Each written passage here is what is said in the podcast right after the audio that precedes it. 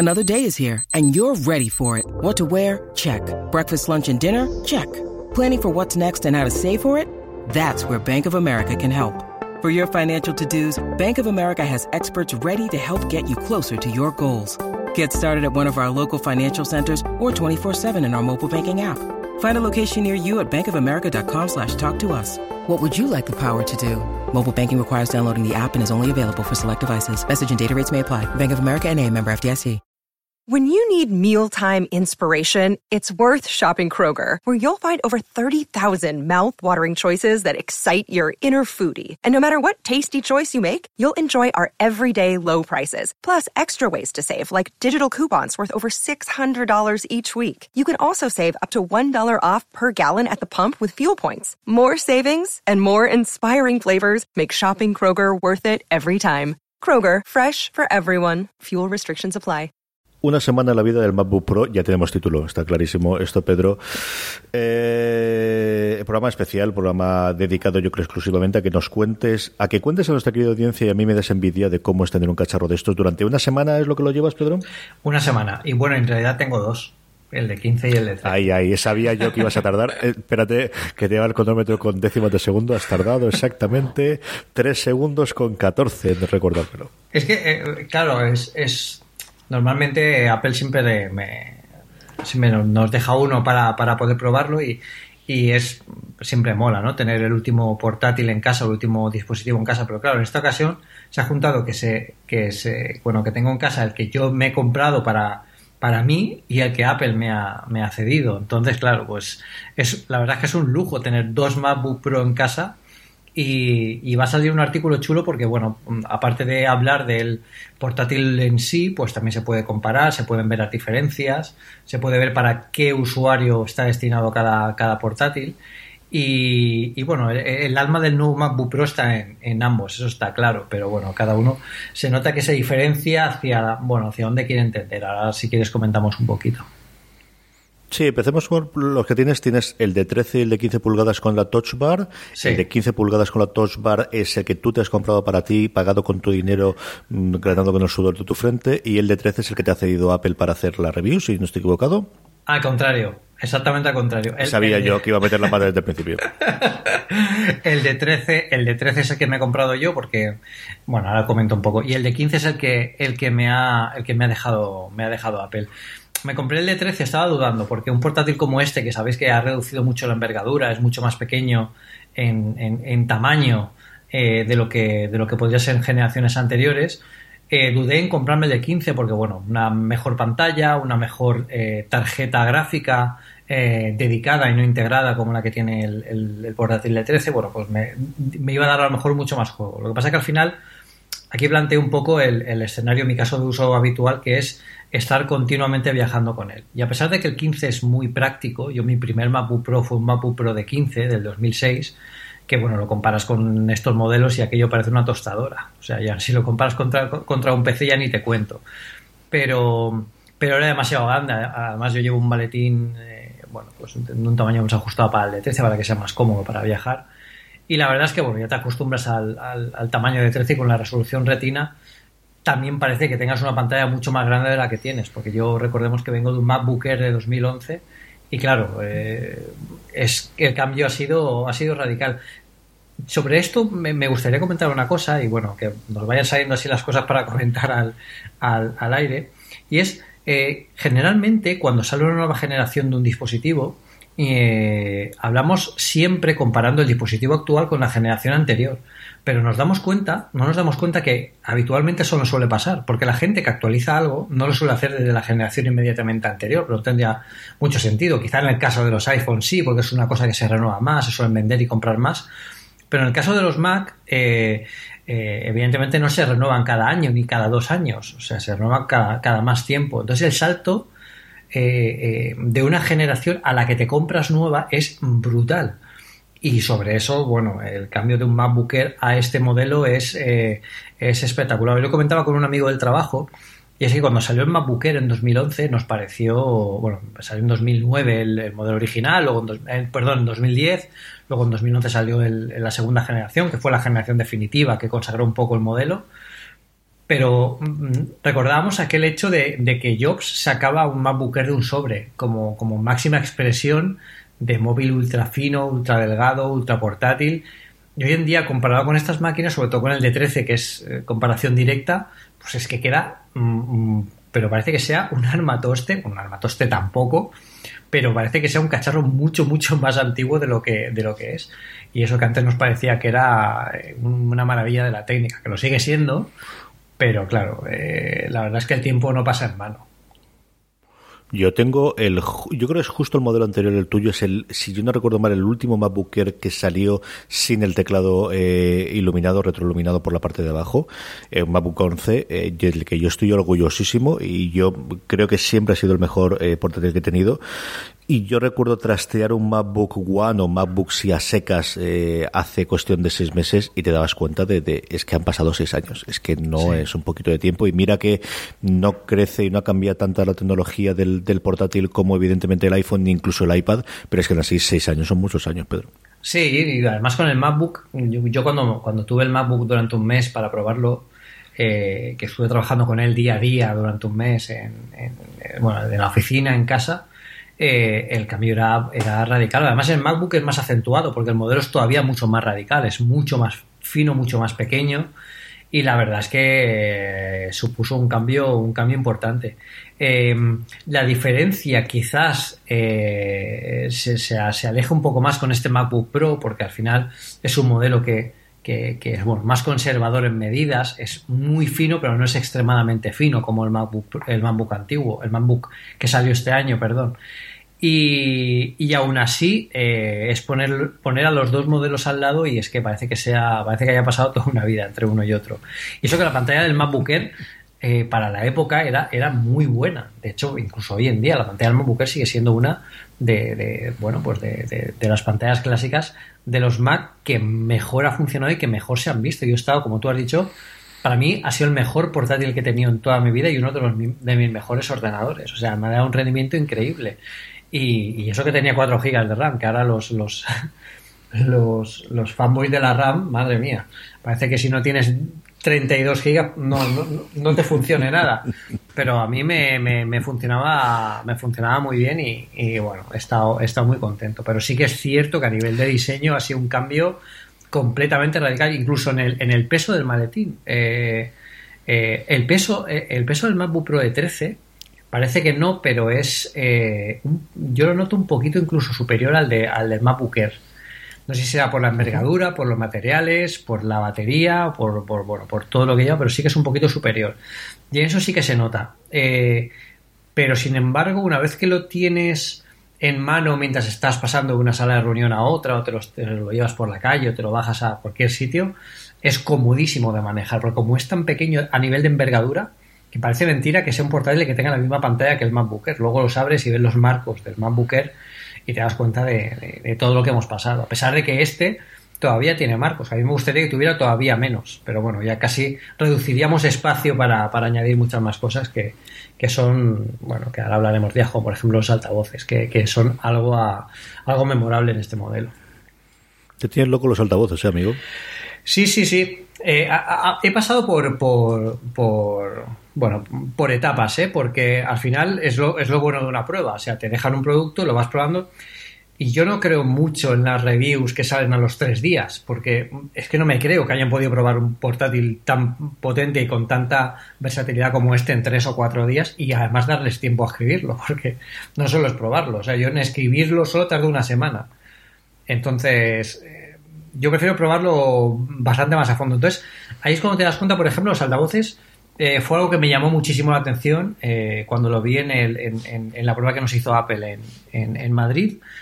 Me llamó muchísimo la atención. Luego lo probé en casa y me sorprendieron muchísimo con algunas canciones, con unos graves buenísimos. Y, la potencia, sobre todo, del sonido, que es, es magistral. Lo comparé con algunos altavoces de Bose, creo que incluso los puse, lo puse en el, en el Telegram y dije, madre mía, están casi al nivel de estos altavoces Bose de escritorio que tengo yo. Ahora, probarlo más a fondo, evidentemente no llega al nivel de los altavoces, eh, de los altavoces de, la marca, dependiendo de la canción. Depende de si la canción tiene unos graves muy marcados, y si tiene unos eh, mucho agudo. Bueno, no, soy un experto en música, pero la definición en los Bose siempre es muy marcada en, bueno, en, muchos tipos de canciones. En el Max se oyen tremendísimamente potente, es absolutamente espectacular oír eh, el nivel de sonido que alcanza hoy en día el, portátil y el sonido alcanza, eh, está como mínimo el nivel del iPad Pro, que ya es mucho decir, porque el iPad Pro tiene una calidad de sonido fantástica. Quizá en el iPad Pro sea un pelín mejor debido a la disposición de los altavoces. Aquí está todo más, más condensado. En el iPad Pro tiene cuatro eh, altavoces puestos en cada esquina del, del, iPad. Pero la verdad es que el sonido es una de las cosas que más me sorprende porque durante muchísimo tiempo en, los portátiles los, el sonido se, había menospreciado muchísimo. Y era porque hacía tiempo, eh, bueno, en aquellos, en, hace algunos años, eh, no veíamos películas ni veíamos series en los ordenadores. Bueno, empezamos a verlas hace relativamente poco tiempo, diría hace 10 años o una cosa así. Entonces, claro, eso no se tenía en cuenta. Pues bueno, los altavoces eran algo testimonial y porque tenían que tenerlo ser un equipo portátil.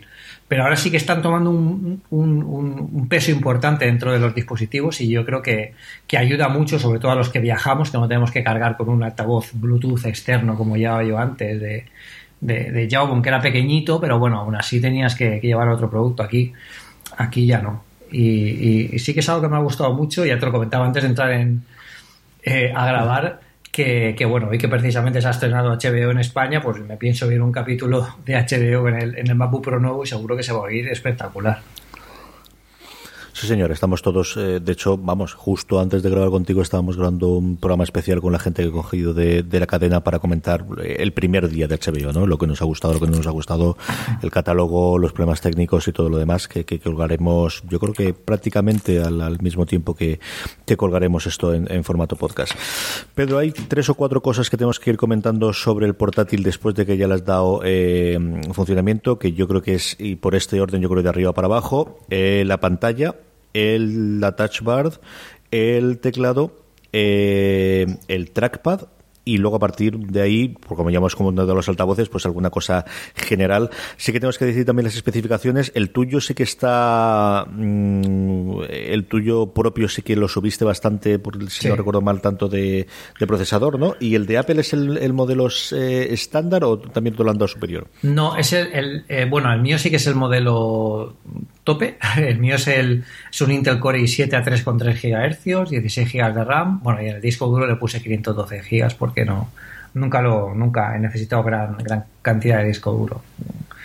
Pero, pero a nivel de, potencia de procesador y de memoria sí que le puse el máximo que admitía el modelo 13. El de Apple eh, es un Intel Core i7, si no recuerdo mal, a 2,8, 16 GB de RAM, evidentemente pero no tiene tarjeta gráfica eh, dedicada, tiene la tarjeta gráfica integrada. Es un modelo superior al que tiene la de 13, el de 13, pero sigue siendo tarjeta gráfica eh, integrada. Que os puedo decir, eh, todavía no lo he probado muy a fondo, pero sí que lo he probado con juegos como el Arkham Asylum,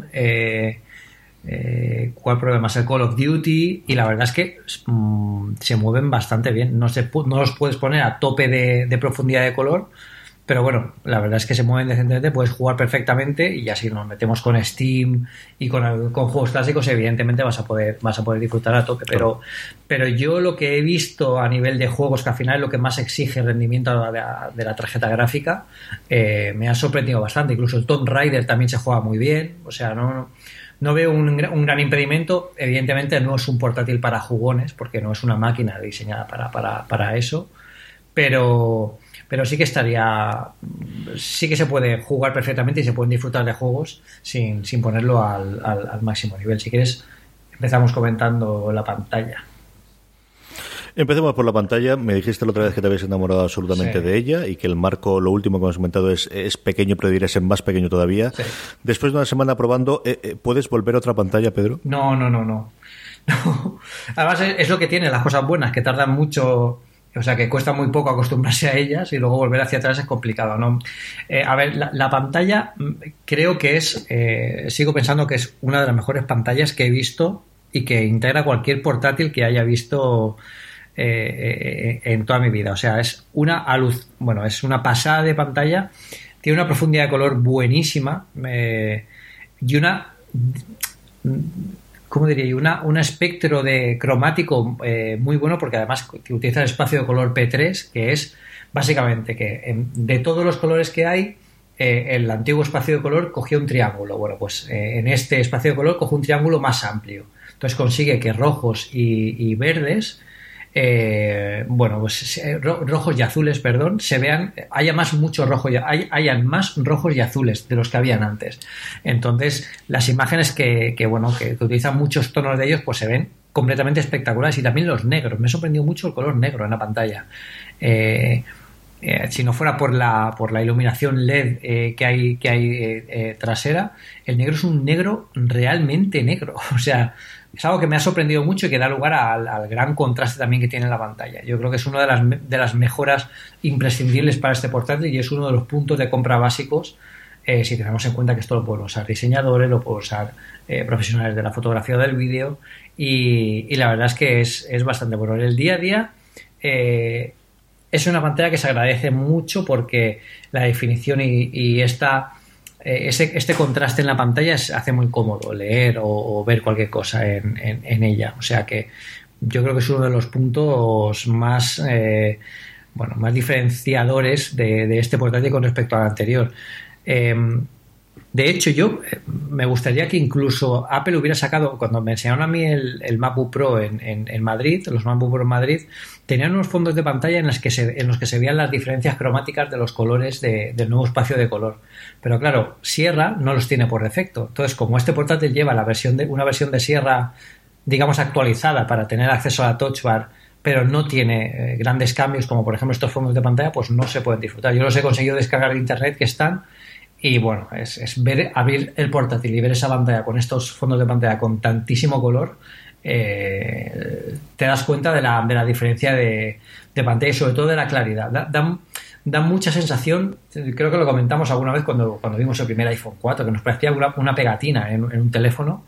Eh, aquí parece que sea una pegatina en una, en una, en una pantalla. Es, es difícil pensar cómo mejorar una calidad, la, calidad de esta pantalla, la verdad. Y en ese sentido estoy contentísimo. Con el de 13 y con el de 15 es completamente espectacular.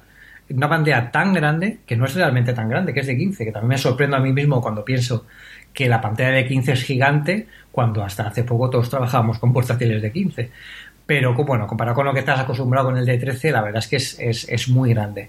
A nivel de marcos, yo creo que ahora tiene los marcos perfectos para esta generación. No, es que tenga ni mucho ni poco, sino los que tiene que tener. Eh, comparado con el resto de portátiles, eh, se nota una diferencia bastante grande porque los marcos, sobre todo laterales, son muy reducidos. ¿Qué me gustaría a mí? Pues que no tuvieran, que fueran un portátil de estos de ciencia ficción completamente sin marcos, que algún día llegaremos a eso, pero posiblemente estaremos lejos, sobre todo por temas de espacio, ¿no? Porque eh, si quitas los marcos en la pantalla también tienes que quitarlos en la base y eso es menos espacio para batería, para muchas otras cosas. Entonces, bueno, mientras se resuelve eso, la verdad es que tal como han hecho en este portátil es, espectacular. Yo en casa tengo un MacBook Pro del 2010, eh, el MacBook Air y este, y bueno, el, la disminución en los marcos es más que notable. En el, del 2010 eh, es, vamos, es tremendo. Te cabe casi un dedo en cada uno de los marcos y aquí, aquí no te cabe ni siquiera el meñique en el, en el del, en el del Pro. Es, es, algo, es algo bastante, bastante chulo. Y todo el, si vienes también de un Air, tú también lo notarías seguro que tiene el marco plateado, pues al notar un marco negro, notas más contraste en el color, es más agradable a la vista. También eso ayuda bastante, aunque bueno, eso también estaba en el resto del MacBook Pro, pero sí que es algo que, también he notado yo al pasar. Y bueno, sobre pantallas ninguna pega, completamente espectacular todo lo que, lo que he visto aquí. La Touch Bar. Yo llevo toda la semana dándole vueltas a lo que nos dijiste en el último programa de que la veías como una forma de, de acercar a la gente a utilizar una aplicación por primera vez y que te servía un montón para eso. ¿Lo has seguido desarrollando y qué más sensaciones después de una semana de trastear eh, diariamente la Touch Bar, Pedro? Pues es, es bueno, es la, idea es esa y de hecho la idea sobre, sobre la Touch Bar que comenté la semana pasada de por qué había gente que no le gustaba y no, no la entendía y otra gente que sí, era por la experiencia que tienes eh, eh, utilizando aplicaciones. Por ejemplo, hace poco leí, bueno, vi en el, en el, en el, Twitter de Casey que es uno de los grandes videobloggers de, de, tecnología de esta época, que él decía, bueno, la, la touch bar es completamente inútil, no sirve para nada. Claro, en su, en su caso puede ser totalmente lógico, porque él es un gran experto procesando vídeo, es un gran experto con Final Cut, con, con, programas complejos. Esos programas los domina, no tiene ninguna touch bar le va a acelerar el trabajo porque él ya tiene un flujo de trabajo supermercado y sabe manejarse muy bien con el ordenador. En estos casos, eh, no es que la touch bar no sea útil, sino que todavía no estamos viendo eh, el caso de uso en el que se explore más allá de lo que ya conoces en una aplicación. Ahora mismo estamos utilizándola prácticamente para conocer nuevas aplicaciones y para como atajos de teclado. Eh, yo me he sorprendido bastante con la Touch Bar, sobre todo en, como te decía, en, descubrir cosas que se pueden hacer más fáciles de lo que, de lo que, de lo que hacíamos habitualmente. Por ejemplo, la Touch Bar puedes personalizarla eh, yo pensaba que solo a nivel de sistema operativo, pero también puedes personalizar la touch bar, los botones que salen a nivel de aplicación, que eso es lo realmente útil. Por ejemplo, eh, puedes personalizar la touch bar cuando estás en mail para ver ahí eh, qué accesos rápidos quieres al, teclado. En este caso estamos aprovechando la funcionalidad de tener a mano lo que necesitamos. Pero también es cierto que, por ejemplo, en el Final Cut o, en el Logic que, vi en la presentación de Madrid, lo que estamos viendo ahí básicamente son un montón de, funcionalidad que te ofrece la aplicación de lo que estás haciendo en pantalla. Y eso sí que es útil cuando te estás perdiendo. No, tienes todo el contexto de lo que puede hacer la aplicación. Y, la, la, aplicación final te sirve para situarte en contexto. Luego también, por ejemplo, en el vista previa te ofrece muchos controles para retocar la imagen, para firmar la imagen, para cambiar el color. Cuando estás escribiendo un texto eh, no en todas las aplicaciones, y no sé por qué en algunas aparecen y en algunas sí, posiblemente sea por el por el, eh, por el controller que se haya usado, haya usado el desarrollador a la hora de introducir el texto. Si es el estándar de, de, MacOS, eh, te aparece la touch bar y en la touch bar te aparecen los, los, botones para cambiar el tipo de letra, cambiar el color. Y eso es muy útil porque lo tienes siempre a mano. ya es independiente de la aplicación. O sea, vamos a aprender, vamos a poder hacer cosas que hacemos habitualmente en todas las aplicaciones que se puede hacer, que es una cosa que, sí, yo creo que a todos nos ha pasado alguna vez, ¿no? Esto, aquí, a ver, aquí puedo cambiar el color y por aquí, aquí desde dónde se cambia el color, pues ya lo tenemos en la, se ha solucionado con la Touch Bar. Esto es solo comentario de acaba de salir, es la primera jornada y solo estamos viendo lo que Apple ha implementado. Pero ya empezamos a ver más cosas. Por ejemplo, ya han sacado dos launchers de aplicaciones súper útiles para tener un pequeño dock en la, en la zona en, eh, común de la touch bar para lanzar aplicaciones que hayas utilizado recientemente, para ponerte tus favoritas, etcétera, etcétera. ¿no? Yo creo que eso va a ser, va a ser, va a ser muy, muy útil. Eh, y a la larga, pues se pueden hacer, yo creo que incluso, yo no sé si Apple lo habrá pensado, quizás es un espacio de, demasiado pequeño para eso, pero ¿por qué no un centro de notificaciones en la touch bar? Donde puedas ver eh, eventos o las notificaciones directamente que te salgan aquí en lugar de salirte en el centro de notificaciones. Yo creo que sería bastante chulo. Una cosa que también está muy bien es que cuando el sistema operativo te muestra cualquier diálogo de que te pone aceptar, cancelar o, cambiar o cualquier botón en el que te pida una decisión al, al, usuario, esos botones te aparecen en la touch bar. Entonces, eh, los tienes muy a mano cuando estás escribiendo y pones, por ejemplo, un password, que bueno, ya sabéis que algunos eh, no siempre puedes apretar enter porque enter a veces significa aceptar, pero a lo mejor quieres cancelar. Entonces no tienes que levantar la mano del teclado porque te aparece justo arriba de las, de las teclas. Eso es bastante, eso es bastante útil. Y, y la verdad es que por todo eso la, la, la, la Touch Bar me está gustando bastante en el sentido de que me ayuda a explorar lo que yo conozco de las aplicaciones y lo que las aplicaciones me pueden ofrecer. Y luego aparte está la parte de personalización y de todo lo que tiene que venir con los desarrolladores que, bueno, pueden ser desde, desde chorradas, bueno, chorradas entre comillas, porque está, está muy chulo. Hoy he publicado en Twitter que han sacado las luces del coche fantástico para la Touch Bar. O sea, sí, sí, yo las llevo puestas. Entonces, claro, pues ese tipo de chorradas. Efectivamente, Michael Knight al, al volante. O, está, está también el, el, el Niam Cat este de que, que vuela tirando arcoíris por la boca y cosas así, pues te aparece en la barra. El, Doom, que bueno, fue un ejemplo de una buena idea. ¿Por qué no un videojuego que aquí te muestre los bueno pues los datos básicos que tiene? Porque tiene mucha resolución esta, esta Touch Bar. Yo creo que se van a hacer cosas muy chulas y todavía no hemos eh, visto los grandes. Me preguntaban antes por, bueno, me preguntaban hace unos días por Twitter si Adobe eh, ya tenía preparado eh, los grandes programas, Photoshop, Lightroom, preparados para Touch Bar. Todavía no los tiene, los va a sacar yo creo que ahí también será un gran paso adelante cuando, por ejemplo, podamos editar fotografías a pantalla completa y la Touch Bar nos ayude pues a seleccionar los, los, los controles que queramos alterar. Yo, eso, va a ser, eso va a ser muy chulo. Al final yo creo que es una, es una forma de trabajar distinta, no tiene que ser ni mejor ni peor y no quiere decir que de buenas a primeras sea una grandísima revolución. A mí me, me recuerda mucho todo esto cuando salió GPS en, el iPhone. Eh, cuando salió el GPS, la gente mm, no entendía, bueno, pues de qué me vale tener GPS en el teléfono si, para, si yo no voy a utilizarlo como navegador. Pero es que hoy en día, ¿para qué usamos el GPS? Para casi todo, menos para, para navegar. Porque lo, utilizamos para geoposicionar fotos, para compartir ubicación, para guiarnos por la calle, eh, para saber el tiempo que tardamos en llegar a X sitios. O sea, esto es una puerta de entrada una tecnología que se puede, puede ser mucho más profunda, ¿no? Y, bueno, yo creo que está bastante. A mí me da la sensación de que está muy pensada. Eh, yo entiendo que Apple habrá visto que llevar el componente táctil al portátil debía ser de esta forma, porque en la pantalla mm, quizá no tiene todo el sentido que pueda tener, por ejemplo, un iPad, que es al final otro, otro tipo de, caso de uso. Y sobre todo porque en, un portátil no tenemos un sistema operativo preparado para eh, utilizarlo con la mano, con el dedo. Cosas que no me han gustado de la Touch Bar, por ejemplo, el botón, el botón ESC. El botón ESC no me gusta porque sí que está, ¿eh? Está, lo puedes utilizar, se utiliza exactamente igual, no he tenido ningún problema en utilizarlo, pero no me acaba de convencer que no sea físico. Porque yo, al final, cuando tú pulsas el botón ESC en, el teclado, eh, lo pulsas como una reacción a algo que quieres parar de inmediato.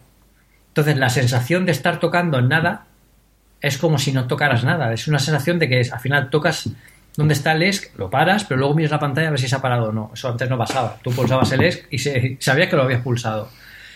No sé cómo se solucionaría esto. Yo quizás viendo el espacio eh, en, negro que tiene la touch bar a la izquierda, que es para compensar el espacio negro que tiene el Touch ID a la derecha de, esta touch bar, pues podía haber, podían haber puesto un botón que sea solo escape por tenerlo, por mantenerlo ahí y haber mantenido el otro. Quizás no, seguramente eh, Johnny Ive, si me oyera, me diría, bueno, tío, tú eres idiota y no tienes ni puta idea de diseño. Pues posiblemente. Pero me equivoco mucho y necesito pulsar el ESC y, hasta que me acostumbre, que seguramente me acostumbraré, pues, pues eso es lo que, eso es lo, que, lo que no me ha, no me ha terminado de, gustar. Luego, por ejemplo, el Touch ID es un lujo de implementación. O sea, funciona de maravilla. Es el mismo que tenemos en el, en el iPhone y directamente tú pulsas el botón eh, de, arranque y estás dentro. O sea, es que no. Es que es instantáneo, es como el que tenemos en el, en el, teléfono. Y también es muy útil porque, también de nuevo, esto es una cosa que hay que educar a los desarrolladores. Yo he estado haciendo un, un pequeño periplo de investigación por las aplicaciones y he visto que, bueno, cuando te pide la contraseña de, de, administrador, pues evidentemente la touch bar se activa, el touch ID se activa y te pone la aplicación que te está pidiendo permiso y que pulses, que le des permiso eh, poniendo la huella en el Touch ID. Eso es súper chulo, que es como tiene que ser. Pero muchas de esas aplicaciones, en lugar de utilizar un cuadro de diálogo de, password, utilizan un cuadro de diálogo normal y corriente, de, dos campos de texto y un enter. Eso la Touch Bar no lo detecta como un cuadro de diálogo de, de, seguridad y no activa la touch bar. Bueno, pues eso yo creo que las guías de estilo, las guías de diseño, eh, seguro que se, hay un apartado a los desarrolladores que se les dice qué tipo de control tienen que implementar en las pantallas para que se utilicen en la, touch bar. Si lo hicieran de forma, eh, bueno, pues de la forma estándar que se tiene que hacer, eh, se activa y es muy cómodo. Tú imagínate, eh, bueno, no, no, solo eso, pagar en iTunes, para, te compras una aplicación con la Mac App Store y directamente tal, metes la huella y ya estás dentro. Así es que es como, es como en el, es como en iOS, es una maravilla. O sea, eso funciona, funciona realmente bien. Además queda muy bien cuando bloqueas el, el ordenador toda la barra se desconecta y pone para desbloquear eh, utiliza Touch ID y sale la, flechita indicando, señalando el, sensor. O sea, es una muy, muy, muy, muy buena idea. La, la, la, Touch Bar se ve fantástica. Hay una curiosidad de la Touch Bar y es que mm, no es una pantalla como nos pensábamos que iba a ser. Yo pensaba que iba a ser una pantalla como, como la que tengo en el, delante de mí, en el portátil, y no es así. Es una pantalla que está pensada para ganar mucho contraste. Eso quiere decir que es una pantalla que siempre vamos a ver doblados. No vamos a ver nunca de cara, como la pantalla que vemos habitualmente. Entonces está pensada para que aunque la veas en un ángulo eh, complicado, se vea perfecta, se vea con mucho contraste. Y no es una pantalla que destelle mucha luz. Ni incluso cuando pones los emojis o pones alguna de las miniaturas de Safari que se ve una, una previsualización de la página web, no es algo que, que, emita mucha luz. Realmente da la sensación de que está serigrafiada también. O sea, han intentado conseguir una, virtualización de las teclas también a nivel físico, o sea, a, nivel como lo muestran. Y, yo creo que eso es un gran detalle que quizás la gente no aprecie, pero conseguir que una barra que es, que es una pantalla, eh, cuando está apagada no se vea que es una pantalla, cuando está encendida solo se vea las teclas, es algo que, sorprende a la gente. De hecho, hoy, bueno, pues eh, gente de la oficina que, no conoce el mundillo y se ha acercado a ver el portátil y claro, él ha visto las teclas que tenía normal y de repente han visto que las teclas cambian y se han quedado como, ostras, eso se mueve. digo, claro, sí, sí, sí, sí, sí, eso se mueve. Yo ya enseñas el recorrido, yo siempre digo el tour. El recorrido es el de siempre. Muestras los emojis, luego le muestras el compartir con AirDrop, que es chulísimo. Tú seleccionas cualquier documento de MacOS 10 eh, la barra se activa y se activa el icono de compartir. Le das al botón de compartir y la touch bar te muestra todo lo que puedes compartir. Por airdrop, por mensajes, eh, por terceras aplicaciones, todo desde la barra. Entonces tú no, tú, no, tú no dejas de ver lo que quieres compartir, pero sí que puedes empezar a trabajar con quien, a quien quieres enviarlo. Ese tipo de cosas, ese tipo de detalles que van a dar mucho juego si eso se trabaja, se trabaja más. Al final es una nueva forma de utilizar la interfaz y la verdad es que a mí me está gustando bastante. Yo creo que, es un gran invento. ¿Merece la pena pagar los X euros que vale más por la Touch Bar? Eh, primero que yo no sé cuántos X euros vale más la Touch Bar. Igual el, incremento de precio del MacBook Pro no solo es por la Touch Bar, es también porque aumenta la, la, la potencia del procesador, aumenta la... Eh, eso tiene un mejor disco una mejor RAM. Eh, pero yo diría que es una innovación que ya que te compras un, un que pretende ser innovador y un poco disruptor en el sentido de, mira, todos son táctiles, nosotros no, nosotros lo llevamos al teclado, pues sí que debería ser una compra, una compra que al menos se debería, se debería pensar. Yo creo que cuando te acostumbras a esto voy a, voy a buscar muchas touch bar en teclados que no tengan. Yo creo que el Touch ID tiene que ser una cosa que te acostumbres a los dos días y que luego les es una barbaridad de falta, ¿no? Sí, sí, sí, sí, sí, porque yo eh, eh, el, Touch ID es algo que, además se hace de forma natural y, también pasa algo que pasa cuando eh, que nos ha pasado a todos en, el, en, el, iPhone, que es que es que alguien te diga, pero no tienes no tienes contraseña en el ordenador. Eso a mí me lo han dicho en el trabajo por temas de seguridad. Pedro, no tienes contraseña en el ordenador, deberías tener contraseña porque claro, a nivel de seguridad cualquiera puede entrar aquí, ver, ver tu ordenador y tal Digo, sí, sí, sí que tengo, la, tengo contraseña. Digo, la acabas de ver. Lo que pasa es que ha ido muy rápido. Entonces enseñas que realmente eso es un sensor y que va tan rápido, pues la gente no está acostumbrado a esto. Recordemos que esto no es nuevo en los portátiles. Eh, eh, hace 10 años los primeros HP y los Dell que, ya tenían sensores de huellas, ya tenían, esto ya funcionaba. Y, pero claro, yo no sé si, si alguien de los que estáis oyendo esto ha tenido un portátil con sensor de huellas eran completamente lo opuesto a esto. esto hoy en día es ciencia ficción, esto sería magia en aquella época. Lo que tenían antes era una, una, línea en la que tú deslizabas el dedo, tenías que deslizar el dedo de, abajo hacia arriba, balanceándolo para que cogiera toda la huella. Eso se ponía el relojito de Windows, tardaba como unos 10, 30 segundos, entonces te validaba la huella, que el proceso de, de, enrolado aquí con, con, el sistema operativo no era nada, nada sencillo.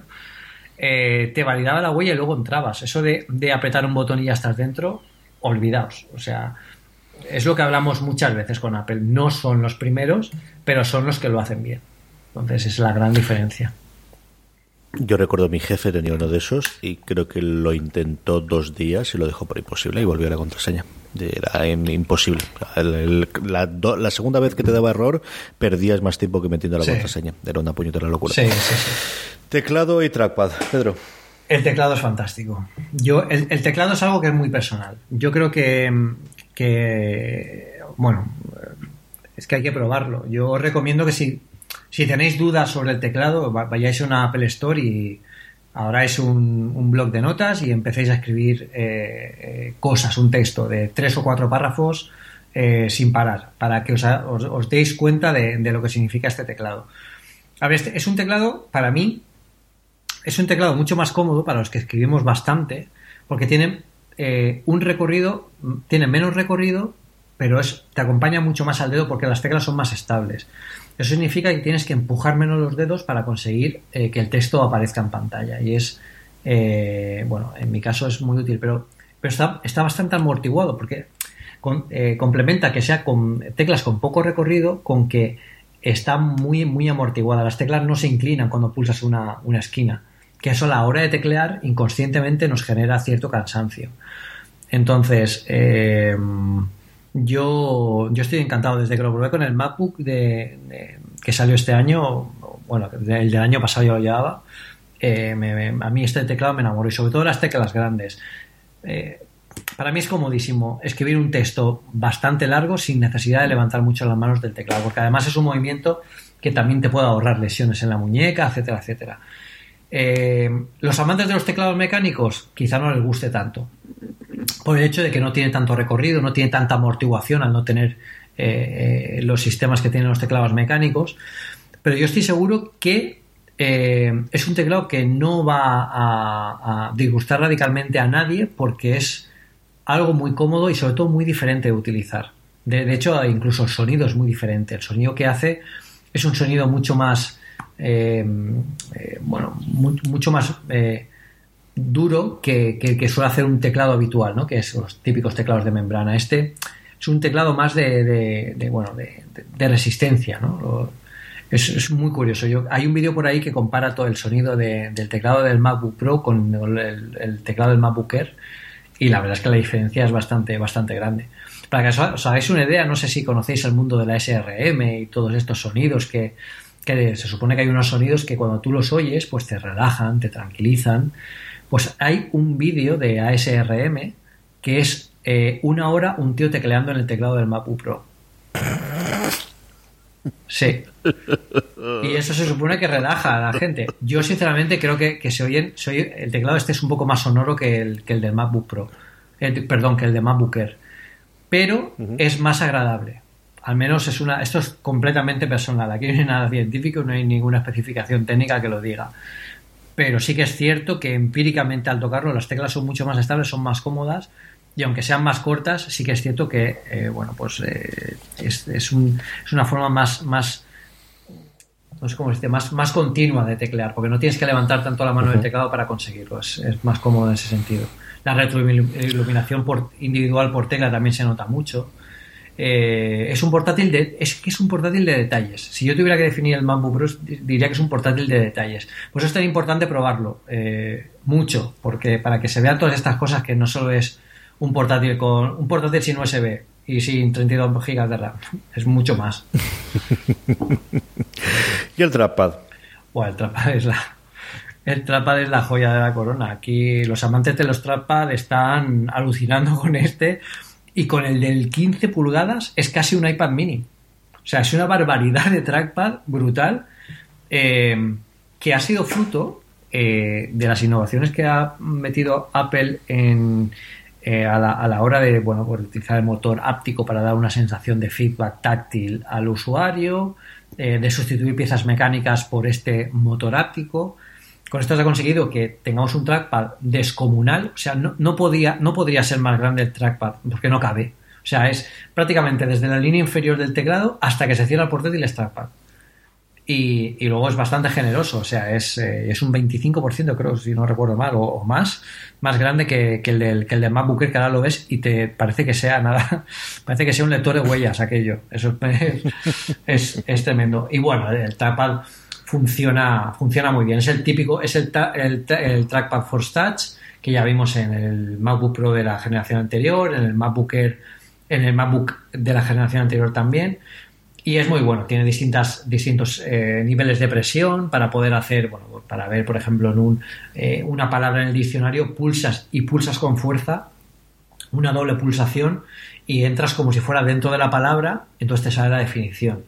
Es muy útil para previsualizar links, para, bueno, es un trackpad súper cómodo, pero es exactamente el mismo que el que tenía la, la versión anterior, solo que más grande.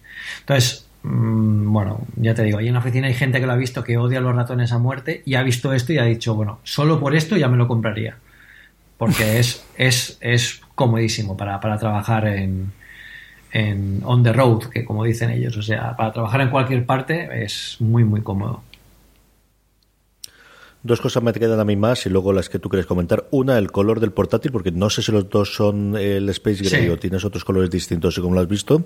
Y luego, eh, accesorios y sobre todo adaptadores. ¿no? Yo soy un grandísimo defensor de que tengamos un puerto único por unirlos a todos en las tierras de Mordor, ahí en las tinieblas. Eh, pero es cierto que durante la época de transición vamos a, vivir con adaptadores y dongles, como dicen los americanos. Habla primero del color, de por fin volver a tener un portátil, si no negro, si lo más parecido a negro que ha hecho en, en, en años, si me apuran lustros Apple, y luego hacemos un repaso a los distintos adaptadores que has tenido que comprarte, Pedro. Pues yo, yo he comprado el, el, modelo Space Gray y el que Apple me ha cedido también es el, modelo Space Gray. Para mí es el, más bonito de esta generación. El modelo plata habitual es el modelo, es exactamente el mismo color que el que tiene el, MacBook Air. Exactamente igual. Entonces daba la sensación de, que, de no ser tan novedad, ¿no? Aquí en un portátil que al final, eh, bueno, pues eh, tiene un diseño pues más radical con las teclas tan grandes, son distintas. Eh, en color Space Gray tiene mucha más presencia y mucha más. Para mí es más elegante el, color. Y yo creo que. Yo, yo los vi los dos en, Madrid, tanto el Space Gray como el Plata, en la gama completa de modelos. Y el modelo, el modelo Space Gray, la verdad que queda fantástico aquí porque da una sensación todavía más de. Bueno, es, otra cosa distinta que no, que no teníamos antes eh, a nivel de, de apariencia y la manzana no se ilumina. Eso sí. A ver, es, imposible, es, imposible que se ilumine la manzana porque eh, los que tenéis un MacBooker, mirad cómo es de gruesa vuestra pantalla y cuando podáis mirad cómo es de gruesa la pantalla de un MacBook Pro de los nuevos. O sea, es que es imposible que hicieran orificios ahí sin, sin que el más mínimo empujón en la pantalla o sea, te, hiciera cargarte el panel. O sea, es era, era complicado. A mí me fastidia, ¿eh? porque es una cosa que es un símbolo de identidad de, de Apple que, que, que, está muy bien. Pero bueno, eh, la verdad es que a, cambio de eso han conseguido un portátil comodísimo y muy delgado para llevar. Y tampoco vamos a quejarnos con eso. O sea, con eso no tengo absolutamente ninguna pega. Pero en apariencia yo sigo diciendo, el Space Gray es mucho, mucho más bonito. De hecho, antes, ahora, antes de empezar a grabar, tenía el, MacBook Pro. Eh, estoy en el hotel, sorpresa. y en, el hotel, en el escritorio que hay en este hotel, tienen una. Bueno, tienen una, una carpeta de estas para escribir, estas que me parecen tan antiguas. Bueno, pues el MacBook Pro cerrado arriba de esta carpeta para escribir era más delgado que la propia carpeta. O sea, es, es, es, una pasada, ¿eh? Si lo comparas con modelos anteriores, se, queda, se queda muy, muy por delante. Adaptadores de USB-C Thunderbolt que te has apañado. Cuéntame. Bueno, yo, todo el tema de los adaptadores, eh, sinceramente, desde el primer momento creo que ha sido una maniobra de ciertos medios por intentar ganar bueno, eh, visitas y conversación. Por ejemplo, yo creo que el caso de Verge es vergonzoso. Eh, han utilizado prácticamente eh, cualquier palabra donde venga dongle para sacar artículos eh, eh, hablando de eso y, diciendo que esto no puede ser y diciendo que es que no sé qué. Y a mí me sorprende que una publicación como The Verge, que, se, que van de futuristas, hagan todo esto, porque al final lo que decían en muchos de sus artículos es, este es un MacBook Pro del futuro, pero es que tiene que vivir en el presente.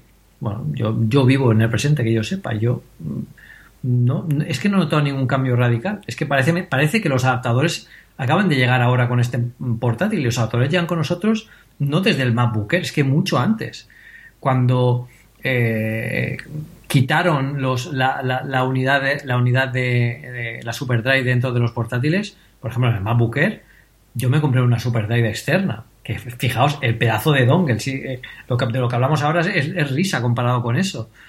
O bueno, o para por ejemplo cable Ethernet en el MacBook yo también llevo un adaptador, pero es que son es que no, no, le veo problema, es que son dos cables. O sea, no, no, no, se necesita llevar un ejército y las burradas que he visto por internet de, de, gente que evidentemente coge todos los adaptadores y los empieza a conectar entre sí para decir, ah, mirad ahora. Es que no tiene ningún, ningún sentido. O sea, yo, yo he comprado tres cables.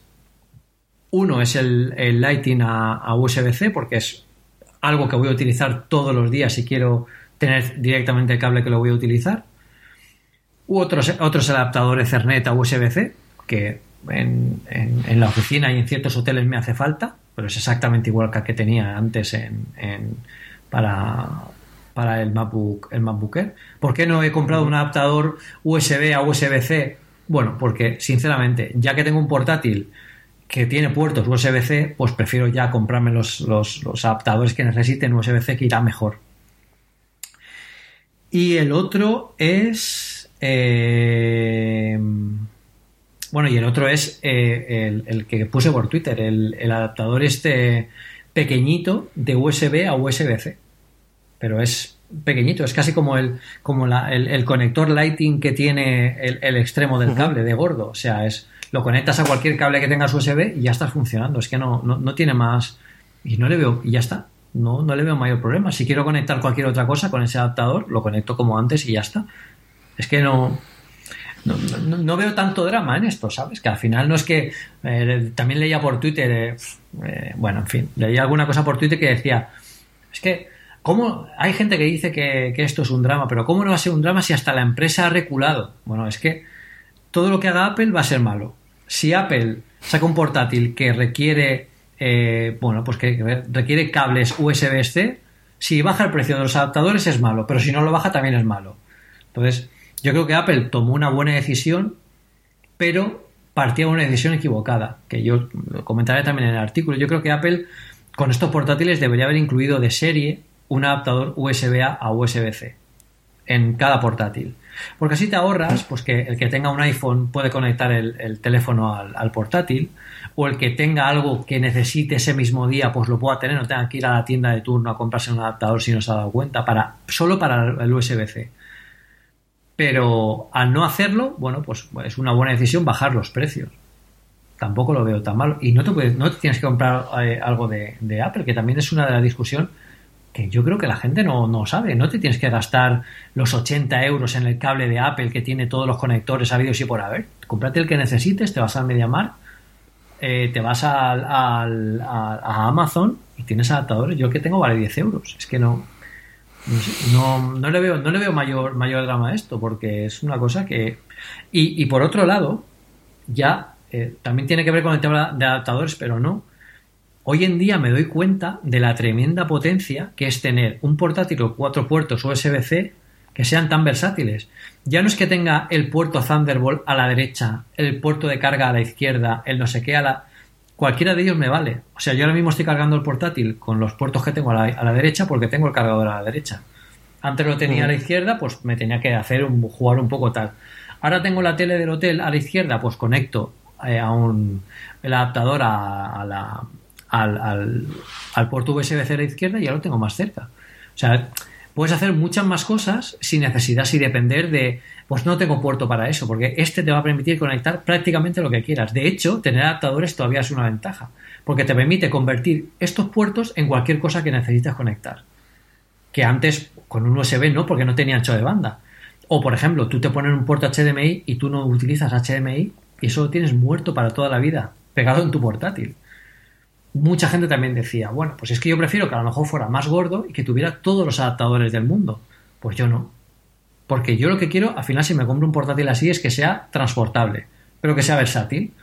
Entonces yo prefiero elegir qué necesito conectar al portátil y llevarme un cable o dos cables a tener que cargar con todos los puertos del mundo que a lo mejor no voy a utilizar ni, por ejemplo, del primer MacBook Pro del 2006 eh, allí teníamos, eh, habían puertos de, conexión ultra rápidos que nunca he utilizado en mi vida, y te hablo de dos o tres.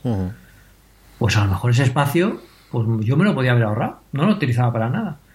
Entonces, yo creo que aquí se ha hecho un drama, más que nada por buscarle las cosquillas al, portátil, que no son muy justos, mm, sinceramente. Y en el día a día lo estoy viendo. Yo he llegado a la oficina y yo he seguido trabajando como siempre. No he tenido ningún problema con nada. Cuando he tenido que conectar un USB, he cogido mi adaptador de 10 euros pequeñito, lo he sacado de la caja, lo he conectado y ya me ha funcionado. O sea que no, no sé. Eso no, no veo problema. Tú y yo no solemos discrepar demasiado eh, en cosas, pero es que en esta menos todavía. Yo estoy 100% contigo. Yo soy un grandísimo defensor de que el nuevo ordenador estrella de, Apple tenga cuatro puertos que son eh, genéricos, que no son propietarios y que puedes ponerle cualquier tipo de adaptador para funcionar. Creo, estoy también contigo, que muchas de estas movidas, si no, eh, siempre vas a tener follón, ¿no? Pero creo que un adaptador en la caja de un portátil que te cuesta de serie lo que te empieza a contar, yo creo que no estaba de más, ¿no? Más aún viniendo del iPhone en el que has tenido el adaptador Lightning eh, con el puerto de auriculares. Eh, creo que esa parte, ahí sí que quizás no les hubiese costado especialmente el, tener un adaptador inicial que, que le hubiese quitado si no el 100% del haber tenido que bajar el precio de los, de los adaptadores, sí que yo creo que algo se hubiese mitigado desde el principio. Por además, había un artículo que contaba Gruber después del. Eh, lo único que ha escrito esta semana, de, cuando llegó a Acción de Gracias, era una el link a un artículo en Medium, no me acuerdo de, quién era, en el que contaba la versatilidad, lo que estabas contando tú, ¿no? La versatilidad de tener cuatro puertos estándares al que puedes ponerle cualquier tipo de adaptador, al que puedes ponerle cualquier tipo de enlace y convertirlo en. ¿A ti qué te necesitas? Que tenga estas salidas, bueno, las puedes tener Mm. que necesitas unas salidas totalmente distintas porque tienes unos usos totalmente distintas, también las puedes tener. Y alguna cosa curiosa que comentaba él. Em, ¿Con el de 13 y el de 15 te arrepientes de haberte comprado el de 13 o estás tremendamente o más contento después de tener el de 15 de, tener el de 13, Pedro? No, bueno, ni, ni, contento ni descontento. Yo creo que es la decisión que, yo necesitaba. El, el, el, de 15 me encanta porque, claro, es que de presencia es espectacular pero el de 13 yo lo veo a nivel visual es más bonito porque el teclado, pues bueno, pues eh, tiene los mismos bordes por arriba que por los lados. O sea, es más. Eh, parece que esté, que esté hecho a medida, ¿no? El de grande es mismo teclado que, el de 13, con un trackpad más grande y la envergadura es más grande. Entonces, parece que el teclado sea más pequeñito y bueno, eh, bueno, por lo que pasa con los portátiles más grandes, ¿no? Que no te acaban. Quizás sea porque llevo mucho tiempo sin, sin utilizar portátiles de 15 pero, pero no, yo con el de 13 creo que, vamos, no, no, me he replanteado ni por un segundo y lo pensé, ¿eh? De hecho, lo pensé antes de sacarlo de la caja. Digo, os voy a decir una cosa, habría antes el portátil de, de, Apple, el de 15 pulgadas, que el mío, porque si el de 15 me gustaba, igual ni habría el mío. Pero lo abrí y lo vi y dije yo, pues esto es muy grande. Esto es muy grande. Muy grande a nivel de tamaño. O sea, que, que es un Yo veo que es un portátil fantástico, para, para, para gente que necesite un gran espacio de trabajo, pues por ejemplo para, para, mostrar fotografías o para, para edición de vídeo. Pero ya digo, aún así, un portátil de 13 con una resolución retina ajustada que además te deja un montón de espacio, prácticamente tienes un monitor de 15 pulgadas en un espacio más pequeño. Algo que se haya quedado en el tintero antes de despedir con las recomendaciones de la semana, Pedro. Pues bueno, una cosa, una cosa interesante es que la bisagra metálica, que ya llevan, ya lleva el, MacBook, los nuevos MacBook, eh, es un poco más rígida que, el del MacBook Air. De hecho, el otro día cogí el MacBook para abrirlo y pues parece que se me iba la, pantalla hacia detrás. En esta es un poquito más rígida, es más, es, más ajustable en cada ángulo, es, más cómoda, ¿no? A la hora de, a la hora de, de dejarla donde está, parece más robusta.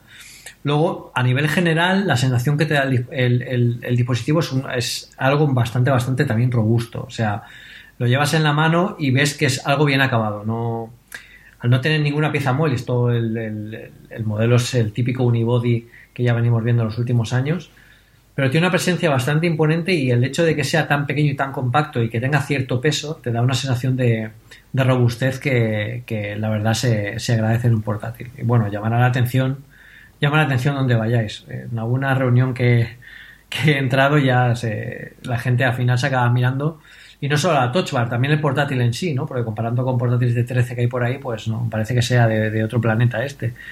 Pero, pero eso es bastante, bastante impresionante. Luego a nivel de potencia, eh, tengo que probarlo más, más a fondo. Ya os he dicho que he probado algunos juegos por ver un poco el rendimiento.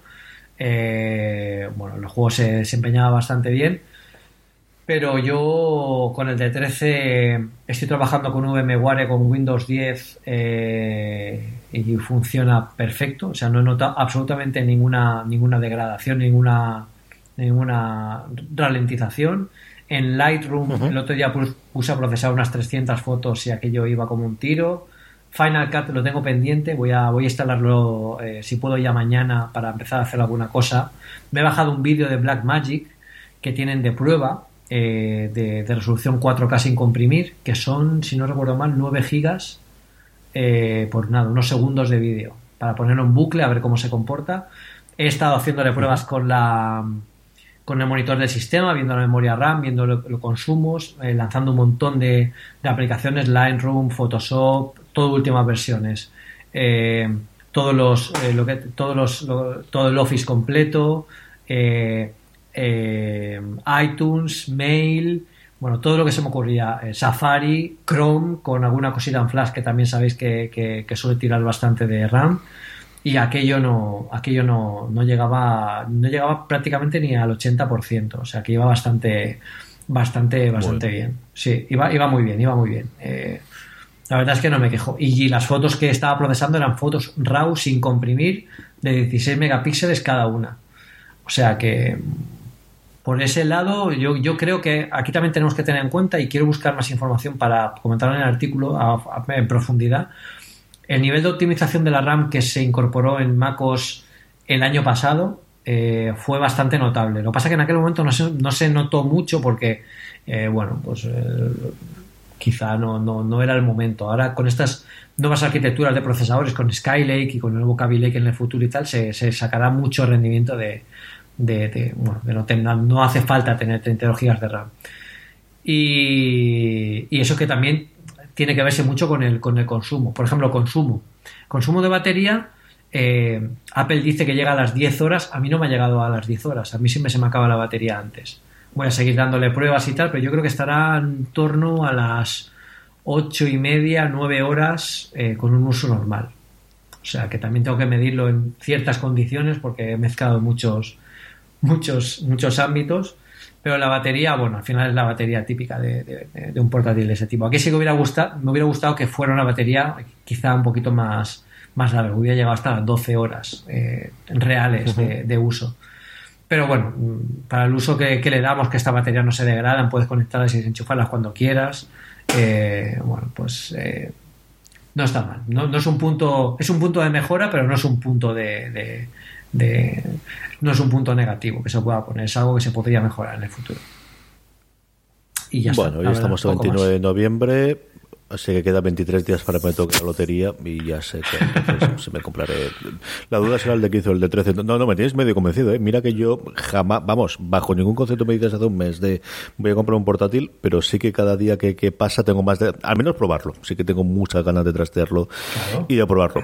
Pedro, vamos con las recomendaciones, pero antes, como siempre, damos las gracias a todos los oyentes de una cosa más y especialmente a los mecenas, a todas esas personas que mes tras mes, y además ahora que es 29 entre hoy y mañana van a pasar el, el cobro. Eh, nos apoyan desde un euro al mes para que hagamos cada vez más y mejor los programas. Como siempre, en la semana el que viene, que tendremos el primer programa del mes, eh, los nombraremos uno a uno y les daremos las gracias personalmente a todos ellos. Todavía estáis a tiempo de, sumaros, como os digo. Eh, ¿De qué forma lo hacéis? mecenas.podstar.fm. Ahí aparecen todos los programas de mecenazgo de los distintos podcasts de la cadena, donde os podéis sumar a una cosa más y a cualquiera de los restos de los programas. Sabéis que además, y de cara a estas fechas, mucho lo habéis hecho durante estos días de Black Friday y de Cyber Monday, pero de cara a las compras navideñas que vais a hacer, si compráis en Amazon España, la próxima vez que lo hagáis, si entráis desde amazon.podstar.fm, os llevará a la página principal de Amazon y cualquier compra que hagáis, a vosotros os costará lo mismo y a nosotros Amazon nos dará una pequeña comisión para nuevamente seguir haciendo cada vez más y mejores cosas con la cadena. Pedro, recomendación de la semana.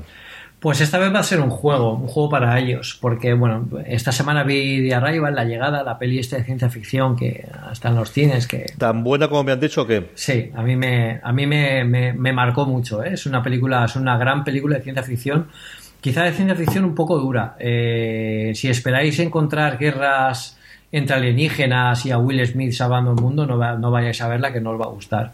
Pero es una película con un mensaje un poco profundo y, está muy bien desarrollada, es, a nivel de fotografía es fantástica, la música te mete de lleno en la película y los actores lo, hacen, lo hacen bastante bien. Eh, quizá por eso esta semana os voy a recomendar un juego de ciencia ficción que es un poco, me recuerda a un, a un juego antiguo de Amstrad que se llama Captain Blood, que te, bueno, te hacía recorrer el, universo, ¿no? Eh, explorando planetas y, contactando con otras razas, eh, bueno, otras razas alienígenas.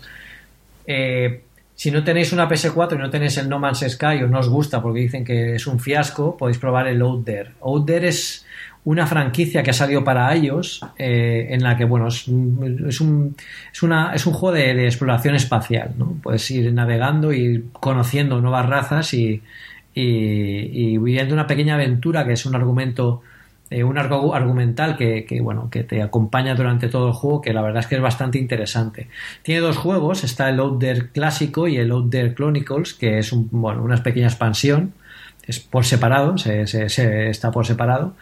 Y la verdad es que a nivel de gráficos historia y cariño que se ha hecho al hacer un juego se nota que los los que lo han programado son auténticos fans de la ciencia ficción y les gusta eh, yo creo que solo por eso, si os gusta la ciencia ficción y, tenéis un rato para echar en, en vuestro iPhone, debéis comprar uno de estos. Mientras Pedro colecciona MacBook eh, Pro, yo voy coleccionando como siempre aplicaciones de mail, porque algún año nos encontraré alguna y a los tres días se me cambiará. Y de hecho, esta semana y la semana que viene, ya se amenazo, voy a recomendar dos aplicaciones que estoy trasteando una ahora mismo. La primera de ellas es Inbox de Gmail. Inbox en su momento yo la trasteé un poquito, pero me daba problemas si es que con las cuentas de Google Apps no funcionaba o, daba o todavía estaban en proceso y hace nada, una semana, dos semanitas volví a probarlas y por fin ya aparece. De hecho, tanto la cuenta que tengo de, Suma, la Escuela Superior de Marketing de, mi mujer, eh, podíamos entrar que tiene Google Apps y el de la universidad, que en su momento me daba problemas porque la gestiona la, la propia universidad y por fin puedo hacerlo. Tiene un hándicap a día de hoy y es que no permite el inbox unificado, pero a cambio tiene unas cosas muy interesantes que es la clasificación por tipo de correo. Entonces, por ejemplo, todas las notificaciones te las pone en una misma línea, todos los que son mensajes de foros te los puede poner en una misma línea, puede aprender evidentemente, si dices esto aunque es una notificación quiero que me lo saques fuera, eh, eh, él te lo saca y no te lo hace, tiene una, especie de buzón de baja prioridad que le puedes decir que me lo digas solamente una vez al día o una vez al, a la semana. A mí me sirve mucho para quitar memorraya, es cierto que el funcionamiento por notificación me sirve mucho para, en cuestión de un vistazo, poder quitar bastante. Así que si estáis buscando algo distinto, eso sí, puro Gmail, sea Gmail puro o sea Google Apps, eh, y no lo habéis probado desde hace tiempo, echarle un ojo a cómo funciona la inbox, tanto en la aplicación para iOS como en el navegador. Y la verdad es que estoy bastante contento con el funcionamiento, nuevamente con sus pequeñas cositas. Y la semana que viene os hablaré de otra que cambia bastante el sistema y que estoy trasteando, pero la, la empiezo a trastear desde ayer y creo que quiero hacerlo un poquito más a rodaje. Pedro, hasta que nos ha llegado el programa, la semana que viene volvemos. Con una cosa más, con muchas cosas más. Sí, señor. Hasta la semana que viene en una cosa más. But there is one more thing. And we've managed to keep it secret. Muy bien, pues nada, te dejo ver Westworld, como debe ser. Sí, bueno, me quedé por el episodio 7, yo no creo que me queden muchos. No sé cuántos tienen ahora, es que no, he visto todavía. Son nueve hasta el, hasta el noveno. Han estrenado aquí hasta el noveno. Hostia, macho. Buah, pues hoy no duermo.